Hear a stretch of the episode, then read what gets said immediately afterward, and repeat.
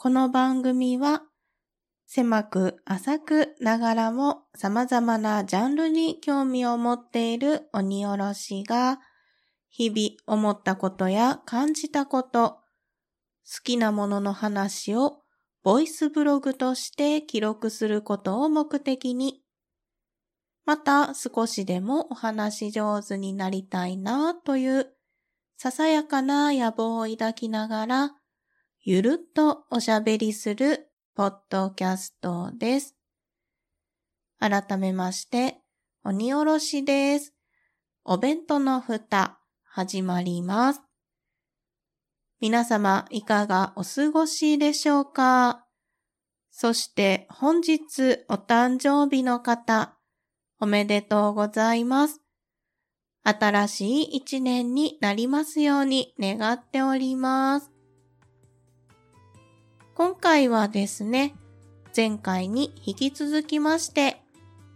好きな野菜とその食べ方についてですね、今回は鬼おろしバージョンとしてお話をしていきたいと思います。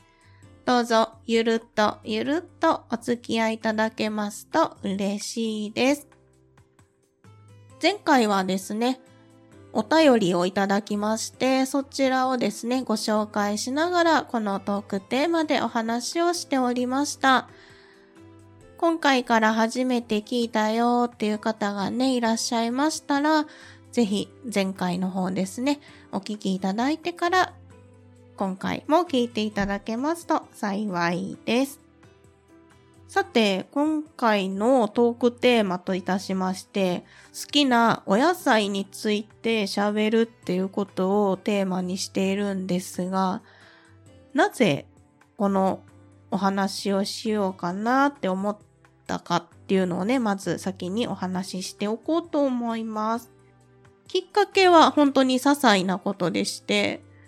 今ですね、ふるさと納税で月に1回お野菜ボックスが届くっていうのを、そのふるさと納税の返礼品でお野菜ボックスが届くっていうのを鹿児島県のとある市でね、申し込んだんですよ。で、それが毎月届くわけなんですが、それをね、開けるたびに、例えば、あ、普段この野菜買わへんなって、サニーレタスとかね、野菜売り場では見るけれども、自分で選択して買わへんなとか、あと、あ、これは夫が好きな野菜だとか、私が好きな野菜だっていうのを、箱をね、開けるたびにワクワクして今月は何が届くかなってね、思いながらね、見るわけですよ。そうすると、やっぱりその野菜でも何でもそうですけれども、生産者の人がいたりとか、それぞれの野菜に対する思いって意外とあるなって思って、今回このトークテーマを選びました。はい、ここで皆様に質問です。お野菜好きですか？私はですね、大人になった今だからこそ野菜好きだなって思えるようになったんですけれども、多くのお子様と同じく、昔は本当に野菜が苦手だったんですね。で、もっと言うと、食事をとることが苦手というか、ご飯食べるのむっちゃ遅いっていう子供だったんですよ。ついついテレビに気を取られてご飯を残してしまうとか、まあ、それでね、散々親に怒られましたし、なんやったら、もう食べ終わるまで、出てきたあかんって言って、トイレにね、閉じ込められた こともありますね。まあこれがね、その、今はね、その言うことはないかとは思うんですけれども、まあそんなことも経験したことがございます。うん、私の中では、カレー事件って呼んでるんですけど、その時ね、残して、だらだら食べちゃって怒られたのがカレーやったんで、そんなこともね、あったんですけど、まあまあ、それは、その時はね、私が遅かったのが悪いので、いいんですけど、まあでもふと思い出す時はあるなっていうくらいの話です。聞き流してください。で、どんな野菜が苦手だったかっていうと、やっぱりピーマンとか、人参とかね、そういう癖のあるお野菜が苦手だったんですよ。特に、人参はですね、もう今から20年以上前の話になりますけれども、今出回ってる人参より、ザ・人参みたいな香り、香り、匂いが強いなっていうものが多くって、なかなかね、子供の頃の自分としては食べにくかったなっていうね、印象があります。ただ、大人になるにつれて食べ慣れてきたとか、品種改良もね、もちろんされていると思いますので、人参もね、今ではすっかり好きなお野菜の一つになっております。で、ここからは私の思い出話、まだするんかいっていう感じなんですけれども、さらに思い出話になるんですが、私の祖母がですね、お家で畑をしていたんですね。現在は祖母は他界してしまったんですけれども、その祖母が住んでいた家に今、私の両親が住んでいまして、で、場所はですね、とんでもなく秘境になってまして、まさしく陸のことって言えそうな場所なんですが、まあ、そこでですね、畑をしておりました。例えば、じゃがいも、里芋、かぼちゃ、トマト、ナス、枝豆、きゅうり、トウモロコシ、大根、などなどですね、本当にたくさんの種類の畑をしていました。ただ、いわゆる農家ではあるんですが、出荷をしているとかではなくて、お家で消費する分を作っていたっていう感じですかね。でね、季節ごとにそういったお野菜を作っていて、子供の頃にね、その収穫を手伝ったりとか、その畑になっているものっていうのをね、見てきたんですね。きゅうりなんかは、すごいですよ。出荷されているきゅうりって、緑が濃くって、細くって、だいたい20センチぐらいかなっていう大きさだと思うんですけれども、育ちすぎたキュウリってね、ご覧になったことある方はわかるかと思うんですが、幅がウリぐらいキュウリじゃなくて、ウリぐらい成長するんですよ。で、長さも30センチとか、もう規格外なんですよね、それこそ。で、そういった育ちすぎたキュウリは、生で食べるのもあるんですけど、煮物にしちゃったりとかね、そういった別な食べ方をね、したりもしていました。あとは、夏になると、それこそトウモロコシ、トマト、かぼちゃ、じゃがいも、ナス、などなどですね。そういったものを、じゃがいもは夏ではなかったかな。うん、でも、ずっと玄関入ったら土間なんですよ。そこに置いといて、寝かせるというか、貯蔵をするみたいな、ゴザ敷いて、その上にかぼちゃやら、じゃがいもやら、さつまいもやら並べて、置いておくみたいな光景ももう、おばあちゃんちの、ここはそのゾーンみたいなね、ところもあったんですよね。うん、思い出したらね、懐かしいんですけれども、そういったところもありました。なので、比較的ずっと本当にお野菜は身近なものだったなという記憶があります。で、さらにですね、祖母がですね、まあ、年が行くにつれて一人では畑がままならないっていう風になってきますと、母親がね、お手伝いをしていたんですけれども、まあ、そうなってくると、だんだん、オクラとか、ズッキーニとか、ゴーヤとかもね、作るようになってましたね。うん、だから繰り返しになりますけれども、なんとなくずっと野菜が身近だったなっていうね、感じもありますね。で、さらに、大学生の頃ですよね。一人暮らしをしていたんですけれども、野菜をもちろんスーパーでも買っていたんですが、そんな風に祖母が作ったもの、母が作ったものっていうのが割と日常的にあったこともあって、一人暮らしでね、スーパー行った時に、野菜買うっていうことに、あ、これ送ってもらっ得たらいいな、みたいな。ことをね、思うわけですよ。そしたらね、もうね、ありがたいことにですね、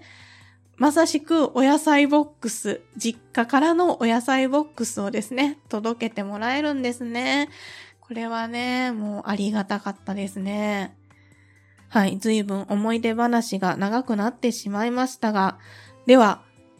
ようやっとですね、ここからは鬼おろしの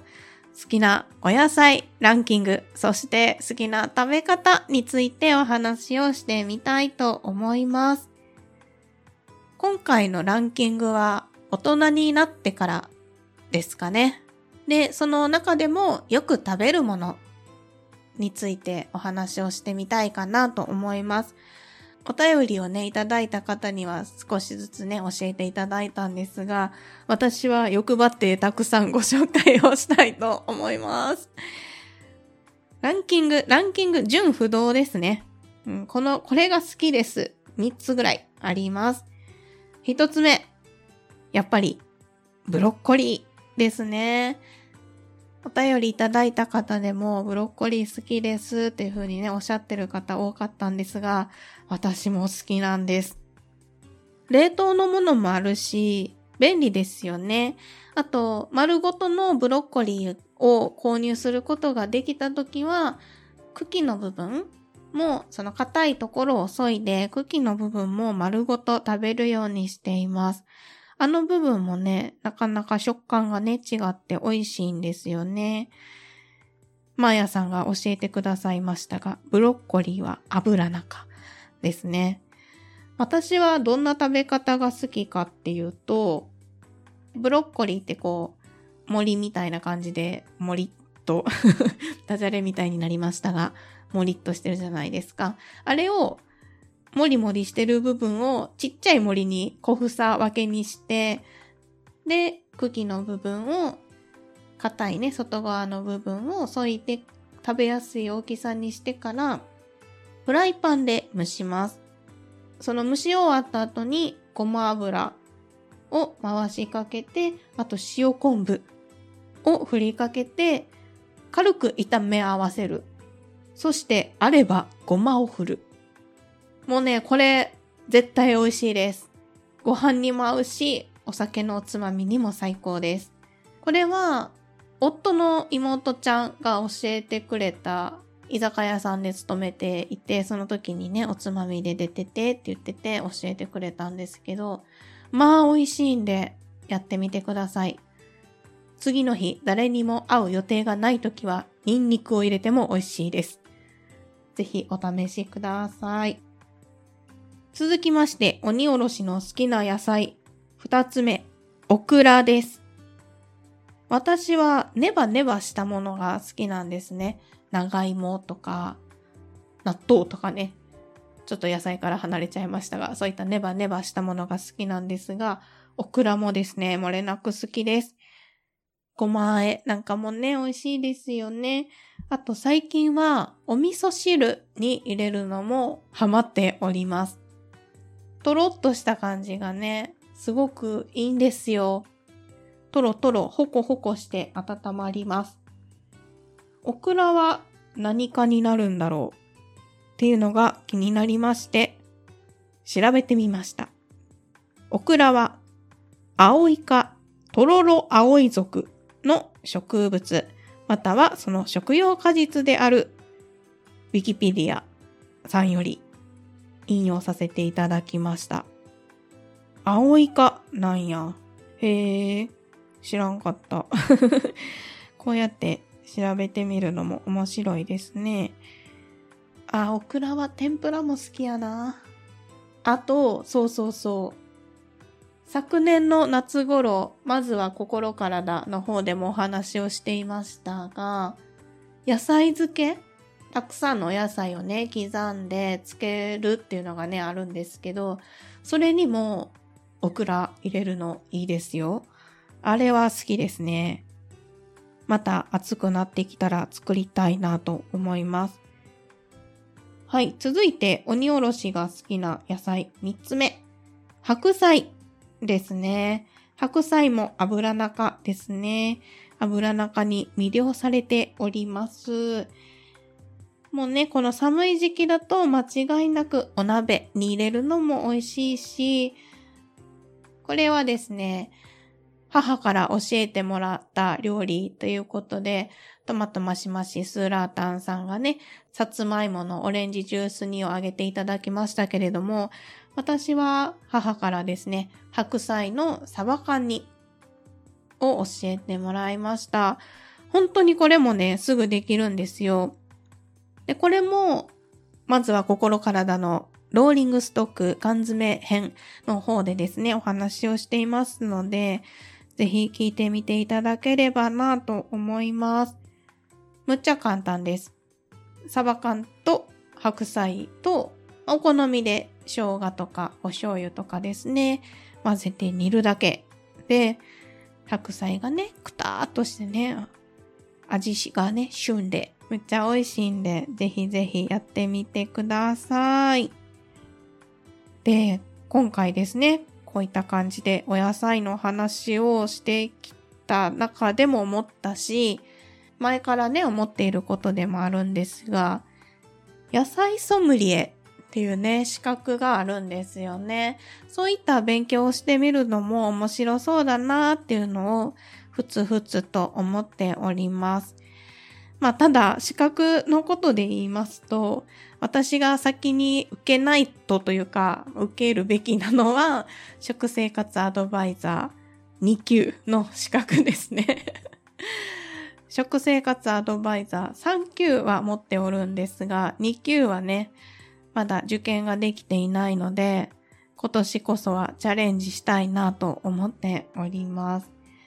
はい。ということで、またまた、まずは心体の話になりますが、一貫性のスイッチを自分で押してみました。うん、でもね、そうやって今年挑戦してみたいことって、そういえばお話できていなかったなっていうこともありますので、食生活アドバイザーの2級にも挑戦したいし、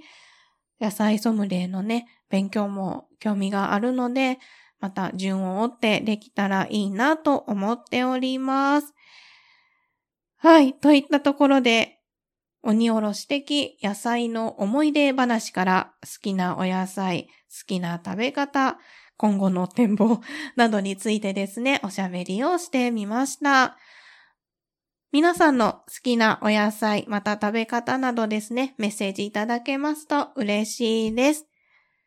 お弁当の蓋では皆様からのお便りをお待ちしております。ご意見、ご感想、ご質問、ツッコミ、アドバイスなどなど何でもお気軽にお送りください。メールアドレスはお弁当のふた、アットマーク、gmail.com。お弁当のふたは小文字で、o-b-e-n-t-o-n-o-f-u-t-a です。